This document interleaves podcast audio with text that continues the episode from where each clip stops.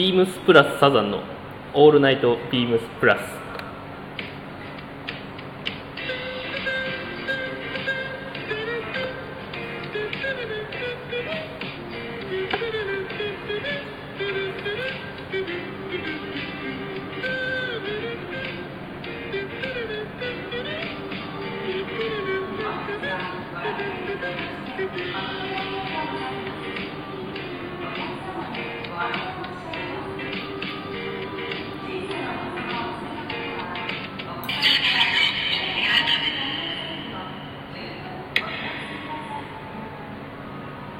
番組は変わっていくスタイル変わらないサウンドオールナイトビームスプラス supported by Shure。音声配信を気軽にもっと楽しくスタンド FM 以上各社のご協力でビームスプラスのラジオ局プラジオがお送りします。はい。始まりました。よろしくお願いします。よろしくお願いします。えー今週から隔週の火曜日でビームスプラスサザンで、えーラジオ番組やるということで、はい。えー今週は私鈴木修二と、川島です。野瀬と申します。えー川島さんと鈴木野瀬の3人でお送りします。よろしくお願いします。よろしくお願いします。ちょっとこの天井のテラスモールの音が入っちゃわないかだいぶ不安なんだけど収録中は確認できないということで ぶっつけでいきたいと思はい。いよます、ろしくお願いします。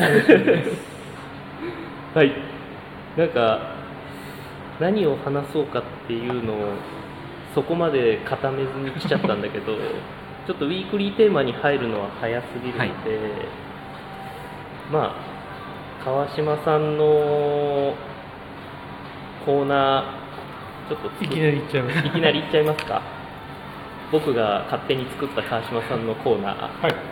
今週のヤッピはい。よろしくお願いしますちょっとなぜヤッピかっていう。そうですそこが僕は全く分かんないので、あのー結構たまに聞かれるんですけど、あのー小学校の低学年ぐらいの頃から、あのー下の名前がやすしっていうんですけど、でやすしって呼ばれるようになって、でどこからのかのタイミングでバイクが？ヤッピーって呼ばれるようになってでそれが小学校中学校高校っていって普通だと社会人になるとなくなると思うんですけど、まあそうですね。なかなか同じ高校の人がビームスにいてピま あそ私の人がも先輩にとか周りに言っちゃったんでそれが広まってずっと今に いやもうそただその頃は本当にほぼ全員にそう呼ばれてまあて。そうらしいですね。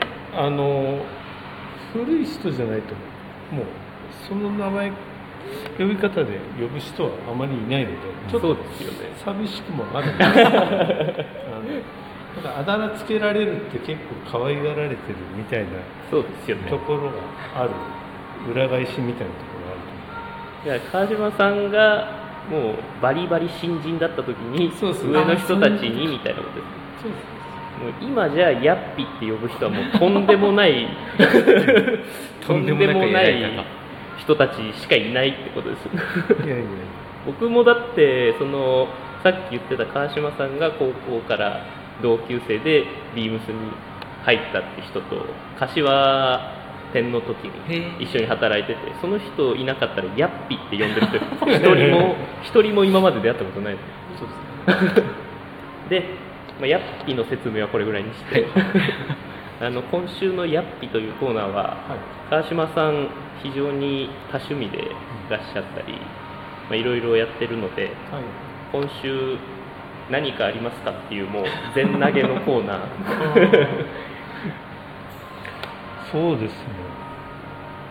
うーん。なんか意外と以前に比べてその植物家で育ててうん。まあー。すそれこそ野瀬さんにもさっきはい。そういう話を振られて であと久保さんにもまあ、修二さんも前前一回聞きましたもうとりあえず新しい生活始まったら川島さんに植物聞くみたいな。まあ、結構その引っ越したタイミングとかまあなんかそういう節目節目で、なんか植物みたいなタイミングってあると思うんですけど自分ももともと思い返すと引っ越したタイミングでなんか殺風景だなと思って、なんか置きたいなっていうところから始まったんですよ。そっからだったんですね。いやみんなときっかけは一緒でハマり方のレベルが違う。それどれぐらい前なんですか？いやーでも、まあ、15年とか20年とかあわかんないいやもう観葉植物あれ多肉植物とかがちょっとブームに一回なったじゃない。ですか、はい。あれのもう全然前です。よそうです。えー。その時ってだって今みたいに売ってる店も少ないですよね多分。でもなんかそんなにレアなものを求めてたわけではなくてまあ、普通になんかスーパーの脇とかホームセンターとかで見つけてあー。へおなんかいいかも、あいい感じかもぐらいの。そうそうそうでなんか失敗して枯れてあこれなんでだろうみたいなの調べて繰り返していくうちになあのあだんだん詳しくなって。はい。今だって何でしたっけ？なんか植物屋さんに委託で置いて販売したりもしてるんですよ。なんかそんな時期もあったんですけどあ今やってないんです今ちょっとあ。それにあのーちょっと自分の植物愛と植物そ愛の方たちのそのなんか温度差が。植物に対する考え方が違う。たバンドみたいな。そうなんです。方向性の 違いが。解散しました、は いそんなことがあったんですねじゃあ今日というか今週は植物フューチャーでこの時期からなんか植物始めたいみたいな人におすすめのやつとかってありますか？いやあの地植えするタイプと、はい。まあ、家の中で育てるものあと、まあ、あとは日差しが強いところで育てるものと暗いところとか湿度がある。あーもう条件がそうか様々ありすぎて。あって、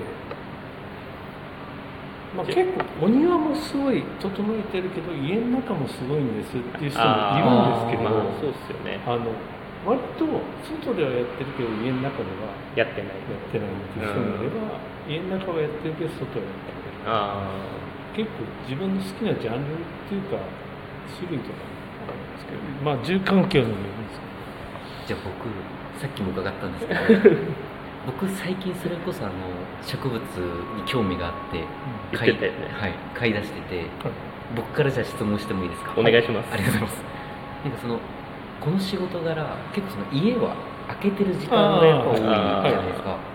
でなおかつ家の中で育てたいっていう人だとどういうタイプがいいのかなっていう。えっ、とそれこそそのよくそういうの窓辺に置いてくださいねとかってよく言うんですけどその窓辺っていうのが西日が当たる場所だったりとかすると もう物のそれだけでも一生育が。日で葉焼けして葉っぱが黄色くなってあれ？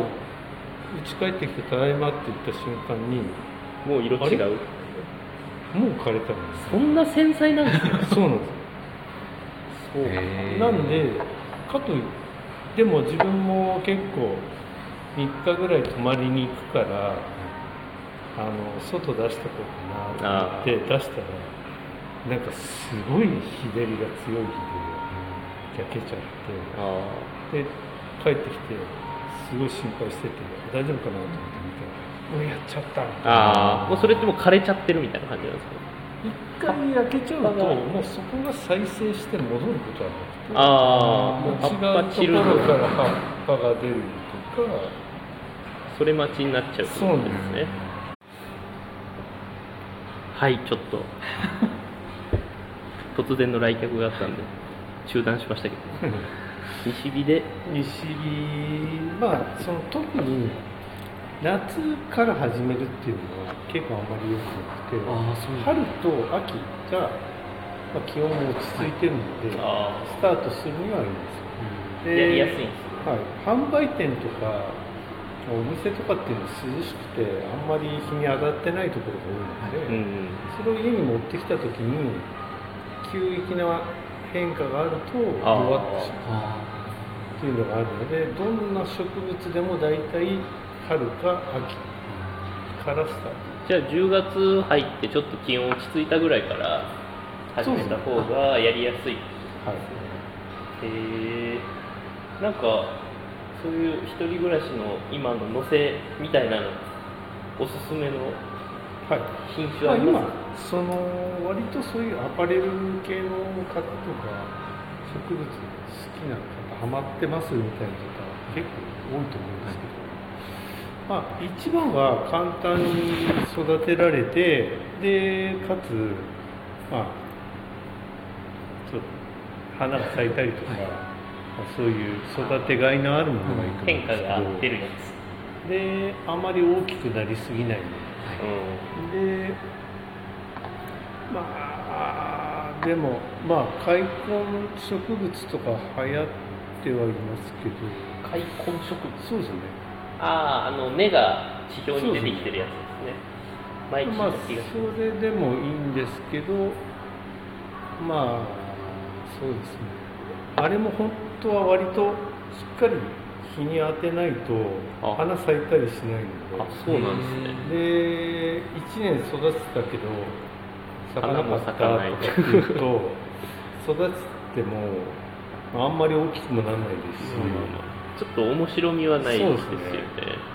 えそれって花咲かなくても別に腐ってたりダメになってるわけじゃなくてただ栄養がとか日差しが足らないから花咲かないみたいな感じ。それもあります。ああそれもあダメになっちゃってる場合もある。うーん表面上はすごいまだ元気なのかなと思ってても 根っこがあやられちゃってる場合があったりすあ難しいな。難しいですね。るんで、はい、ちょっともうなんでいきなり枯れたりとかあ腐ったりとか。だからまああんまり高いものいきなり買うのはいきなりそんな手出してダメにしても。確かにショックで立ち直れないかもしれないですじゃあもう乗せは今のアドバイスを全部含んだ植物を探す。一旦一からちゃんと探してみる。力探す。暗いところで育てるやつとまあバチンって日が当たってるところで育てるやつと、うん。あと風をすごい好むのとか。あ種類まあでも風は必要なんですけどね。あ何だから家の中でこういう扇風機みたいなの回してああ空気循環させたりとか。はまそれだけでも全然変わってくる、はい。あへそうえなんだ。超深い。やっ思った数倍深かったです、ぱ、なんで今週はこの辺にしとかないと あのー一生ウィークリーテーマ入らない。あの植物気になる方は川島さんに何でも聞いてください こんな感じで大丈夫かな？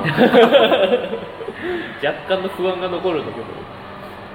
てかいきなりこの川島さんの今週のヤッピーに入っちゃったんで何にも僕らラジオ始まる経緯とか急に現れた載せとかについて何も話してないんですけどビームスプラスサザン、はい。まあ、ビームス辻堂店ですね、はい移動してきた。はい。9月15日16日から。16からやってまいりました。前の店はどこにいた？えっと横浜東口にルミネにおりました。ああそうはい。桑田さんの代わりだからやっぱり。ちょっとあのプレッシャーがすごいです言われる あんな面白い人なかなかいとないから。何もできなくなります。一緒に働いたことなかったんだけど俺も辻堂来たの半年前だから、こんな変な人なんだって。いい意味で。あいい意味で。それをやっぱ引き継がないとはい。でもなんとか。ちょっとだけでも追いつけるようにまあ辻堂には川島さんもいますから。はい。もう川島さんと桑田さんいた時はキャラ渋滞してた。だから僕がそこを和らげられるように。いやいやいやいや整理されたかも。しれない川島さんがより際立つかもしれない。って感じであの、はい。長谷部さんと火曜日各週でやっていくので、えーなんかプラスのイベントとかでお会いしたらぜひ声かけていただいてあ嬉しいです。はい、あとレターも他の番組は毎週やってて多分レター来るんですけどこの番組今回初放送なんでまあレターゼロということで、あのーその時間も捻出できない。レターお待ちしております。今後ぜひはい。よろしくお願いします。よろしくお願いします。じゃあウィークリーテーマいきましょうか。はい。今週は「 My Unlikely Things」はい。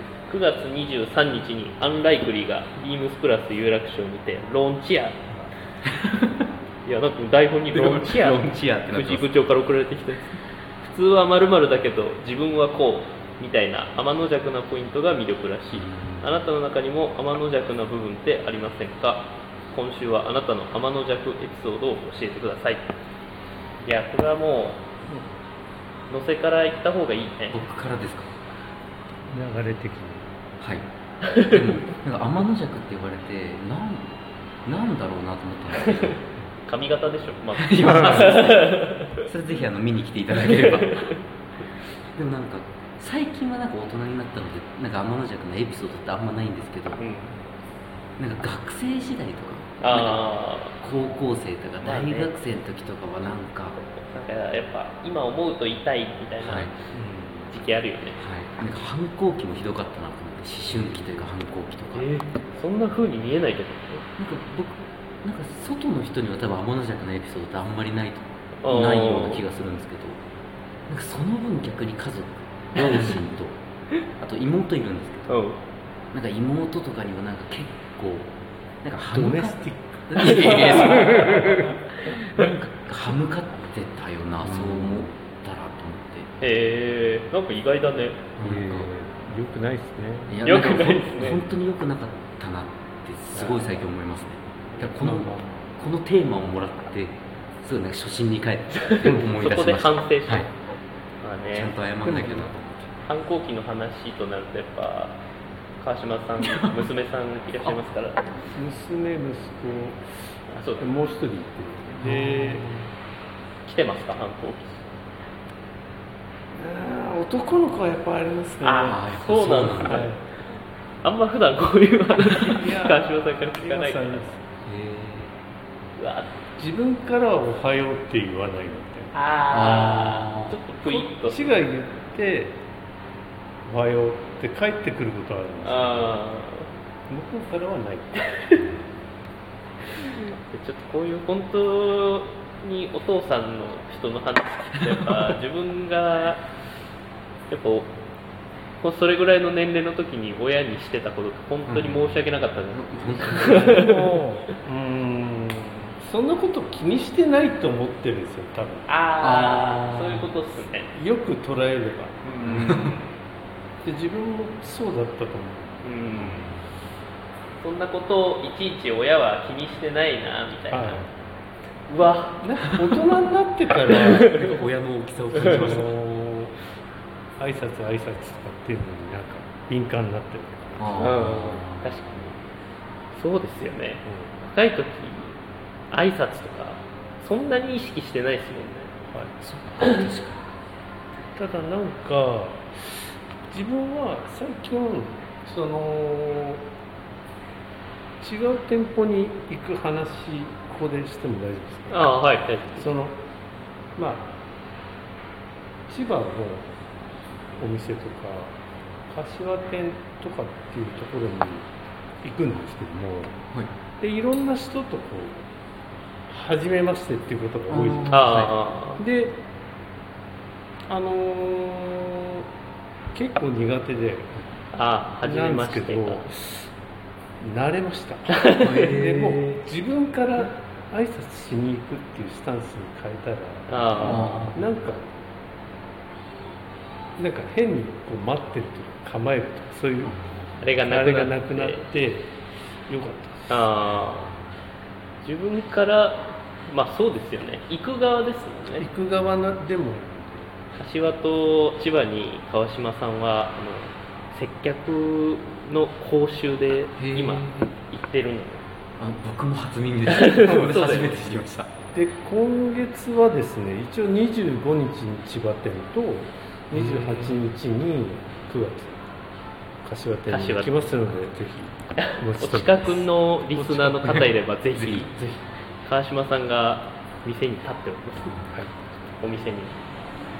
でちょっとかなりいきなりウィークリーテーマからそれる。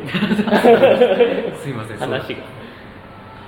えでも天の尺ってなんかえー、天の弱エピソード弱かったんじゃないですかすいません。いや結構いやでもそのそういう意味での天の弱っていう話とそのファッション的なっああまあどうなのかな両方ていうのは僕はありますね。そういう話なのかなと思ってたんで、川島さんファッション的天の弱。いやいやいや。いやいやいや。意外と周りに流されるタイプ意外。気づけば。そうなんだえ本当ですか気づけばそんな感なんかもうあんまり僕と渋谷店で一緒に働いてた時からスタイルがほぼ変わってない。気 が本当に流されてるのかちょっじ微妙に流れてる。ちょっとずと 微妙に流れてるからちょっとそこに気づけなかった俺の力量不足。つただ、まあ、あえてどうのこうのみたいなのはあやっぱ皆さん持ってるんじゃない？あまあまあそうですよね僕もまあビームスプラスっていうレーベルに所属してるからなんか普通のビームスのセクションの人より、まあ、ルールまでいかないですけどまあ分かりやすく言うと、まあ、ブレザーに軍パンとかブレザーにグレーのトラウザースある程度こう型がいくつもあるじゃないですか、こういう。まあなんかそれにあんまはまらないように着る。ブレザー今日ブレザー着ようって思った時にちょっとずらす。みたいなのはなんかやっちゃうかなって感じですね、まあ、その方がお客様から見た時にああの面白いなって思ってもらえますあなんか興味は持ってもらえるかもしれないですねそれどこのですか？みたいな話とかもできるんだ、だからいい意味での天の弱となんか自分勝手でな そのそうね。落としどころがによるんじゃない？おお確かに。その人に迷惑かかっちゃう天の弱。それはよく。それは一番ダメなやつ楽しんでもらうためにうん。うんの天の弱っていうのはすごくいいことなんですけどそもともとその天の弱っていう言葉がなんかあんまりいいうん。確かに。捉えられまあ方はしてないと思うので、誤解されやすいと思結構マイナスな言葉っていうか使い方しますもんね、天の。弱まあでもこのアンライクリーに関しては今川島さんが言ったみたいな、はいまあ面白さとか、うそうですね。いい意味での天の弱ですよね。はい。まさにそうです。まさにそうです よかった。合ってた。そのえルックルックというかインスタグラムのやつ見ました、見ました見ました。なんか僕あれ見ておっって思ったのがちょっと蛍の光流れ始めましたけど、はい。ちょっと恒例の。恒例のテラスモールのこの音入ってるか本当に不安。入ってないといいんだけど。そうですね。えっと何話してたっけ？あそうだ。インスタの。インスタのあのルック見ててはい結構一番僕いいなと思ったのはあれですね同色のネクタイ。シャツとあーいや一番最初のやつ。一番最初のやつ。すごいかっこよかったです。あれああいうのやっぱいいな、はいさっきも言ったけど、まあ、型にもしはめるとするならブレザー着たらシャツ着て、うん。まあ、レジメンタルとか、まあままあ、あとこの白い T シャツが見えてるああー。あのあれですね。シャンブレーなのかな？これ。違うか。青のオックスフォードシャツに青のネクタイでわざと緩めに縛って、インナーの T シャツ見えてる。首から。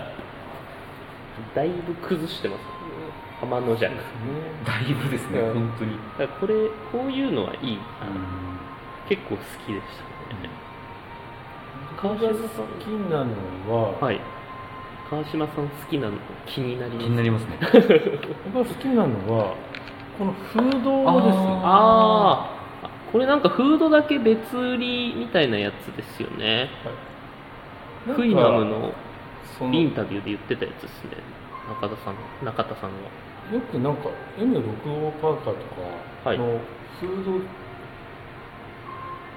取って着る人いるじゃないですか。ああそうですね。で逆にその取ったやつを例えばなんか違うあ下は M65 なのにそれをつけたりとかああ別 MA1 のなのにそれをつけるみたいな。あそういう人を街で見かけたことがあってへえー、めっちゃおしゃれですねうわかっこいいです。昔思ったことが MA1 着て M60、M65 のフードつけてるんですか？で寒い時ですよ。ああだからもう防寒としてはい。巻いてるってめっちゃかっこいいですねその。兼人おしゃれ それはおしゃれですね。発想はみたいな。ああまあでもそれと近い発想ですもんねこのそうそうだってツイードジャケット着てそうですね。これとかフードまあベージュの。さらにあの進化させてたなって思いま可能性は気になるやつある。僕なんか本当にもう王道なんですけどこのネイビーブレザー。した、うん。あなんかオックスのシャツ着てルーズなスウェットになんか身幅もこんだけたっぷりしててでなんかデニムバンズっていうのがなんかすごい中田さんらしくて。ああなんかそうだね。めちゃくちゃかっこいいなと思いました。このなんかちょっとゆったりしたトラットのアイテムの合わせってやっぱイメージあるよね、はい、しかもなんかこれが有楽町に並ぶんだと思ったらなんかまたそれもそれでうん確かに。どういう感じで仕上がるんだろうっていうのがすごい楽しみですね。確かに有楽町あそうだ。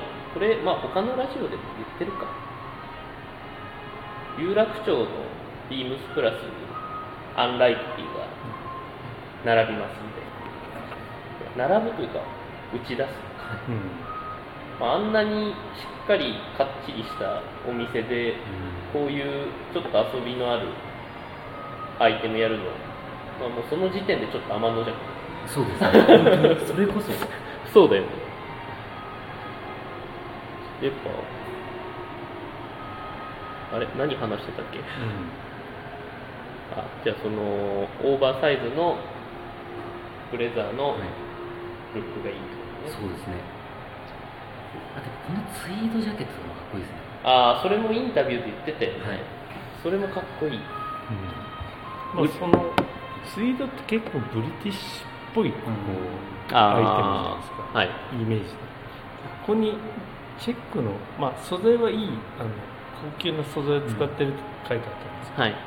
こういうビッグマックみたいなあーチェックしてた。ネルシャツを。あー。ブラウンのツイードジャケットに緑のはいネルシャツにネルシャツにフーディー、まあ、確かにこれもいいですね。なんか普通あんましない合わせですもんね、やってもシャツない感じですよね。シャツフーディーの上にシャツ、うんフーディーの上にシャツかジャケットかですよね。両方行くって。もしくは普通はパーカーの下にシャツ着る。んですよああそうですね。でパーカーの上にシャツ着るのって結構ストリートっぽい感じ。じゃないですか、それをさらに上からツイードのジャケット。かぶせる、うん。めちゃめちゃ天の弱でもやっぱりその最初ビームスプラスで結構長くいてでビームスのディレクターも経験したことによって生まれてるんだな、ああいろいろ混ざってね、発想も絶対なんかあるんでしょうね、うんうん、川島さんって、はい、永田さんと一緒に働かれてますか？どこかで川さんが原宿のビームスプラスにいた時に隣の原宿店にいてあでそっか。川島さんそうか。もともと普通のビームス原宿店ですもんね。休憩時間にビームスプラスに行ってはい。でこれいいねみたいな話をしてたら、えー、なんかご利用されて、はい、じゃあ買います。みたいな多分じゃあ買います。売り上げにあの待ってたのかわかんないですけど。ご利用しで。ご利用しがすごい。ご利用し買いますってなんか本当うちあるあるみたいな。まあまあまあ最終的にはね納得してね。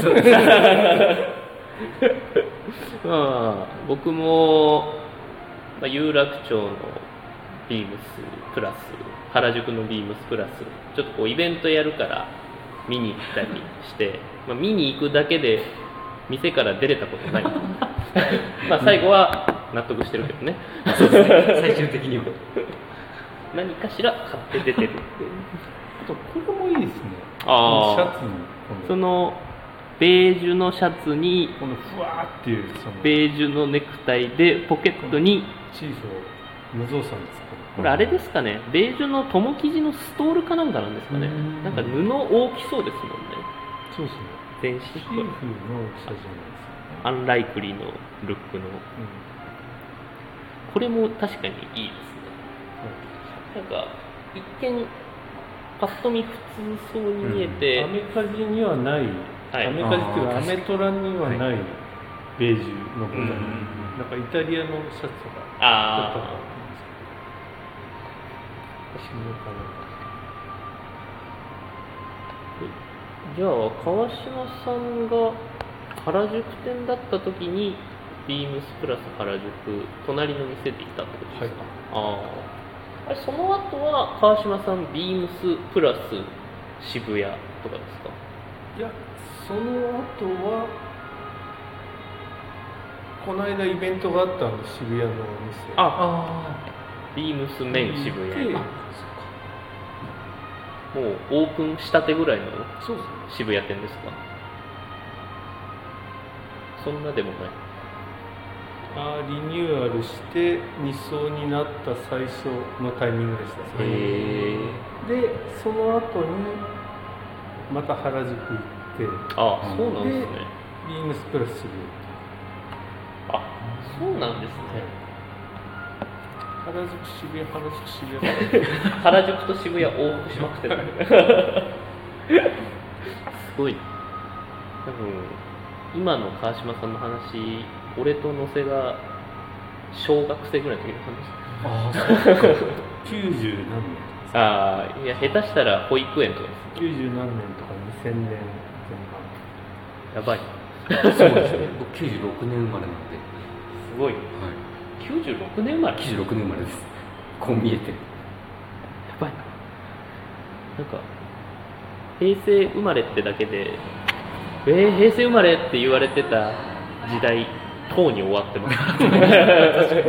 もう。平成十何年生まれのやつとか。がゴロゴロ。アルバイトの子でポンって入ってきたりして。あそっか。2001年生まれ、うん、嘘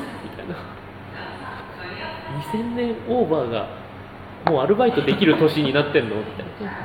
ちょっともうまた話飛んじゃったけど。すいません。アンライクリーこんな感じでいいんですかね。いい感じですね、うん、まあ本当に洒落てますそういう、はい、分け隔てなくこうフラットな、うん、視点で、確かに。なんかこう偏りすぎることなくそうですね。いい感じにこう混ぜて表現されてるなって感じですよね。で、まあ、ビームスプラスサザンではお取り扱いがないということで、はい、見に行かないと。見に行かないとですね、はい、楽しみですね。はい。じゃあもう今週はこの辺にしときましょうかね。やっぱ初回から飛ばしすぎるとちょっともう次から話すことなくなっちゃうなんかこれ締めであこれを読むのか。まだ慣れないか。らまだ慣れない。すいません。えーレターを送るというページからお便りを送れます。ぜひラジオネームとともに話してほしいことや、えー我々に聞きたいことがあればたくさん送ってください、えーメールでも募集しております。メールアドレスは bp. 放送部 gmail.com bp. 放送部 gmail.com えーまた X の旧 Twitter ですねの公式アカウントもございます、えー、beams アンダーバープラスアンダーバーまたは、えーハッシュタグプラジオをつけてつぶやいていただければと思います、えーで新たにインスタグラムの公式アカウントが開設されました。アカウント名は beams アンダーバープラスアンダーバーアンダーバー放送部、えーこれアンダーバー2つ。ぜひこちらもフォローよろしくお願いいたします。はい。なんとか30分以上話せましたね。そうですね。ちょっともうどうなることかと思って不安でしたけど。僕もう緊張で汗だくです。よ もう始まる前からめっちゃ緊張してたもんね。いやもうちょっとね僕としては川島さんをまあ移動してきた乗せももちろんなんだけど、はい。川島さんの未知な部分を掘り下げていきたいんだけど、まあこれ溝端さんに実は言われてたんですけど、掘ったら掘っただけ掘れるから掘りすぎて終わらないみたいなこと言われたんですよ。もう知識が井戸みたいにあるから。いくらでも組めるって。そこがないんで そこがないから。だからまあ確かになと思って、聞こうと思ったらもう聞き続けてられちゃうから。ちょっといいところで切らないと難しいです。そうですね。てな具合で、はい。えー次は再来週の火曜日ですね何日だ10月3日ですね。10月3日、はい。えーおそらく、えー、野瀬は1回お休みで、はい。久保真澄が登場です登場ですね。僕と川島さんはどうやらレギュラーみたいなんで よろしくお願いします。よろしくお願いします。よろしくお願いします。じゃあこの辺で終わります、えーおやすみなさい。おやすみなさい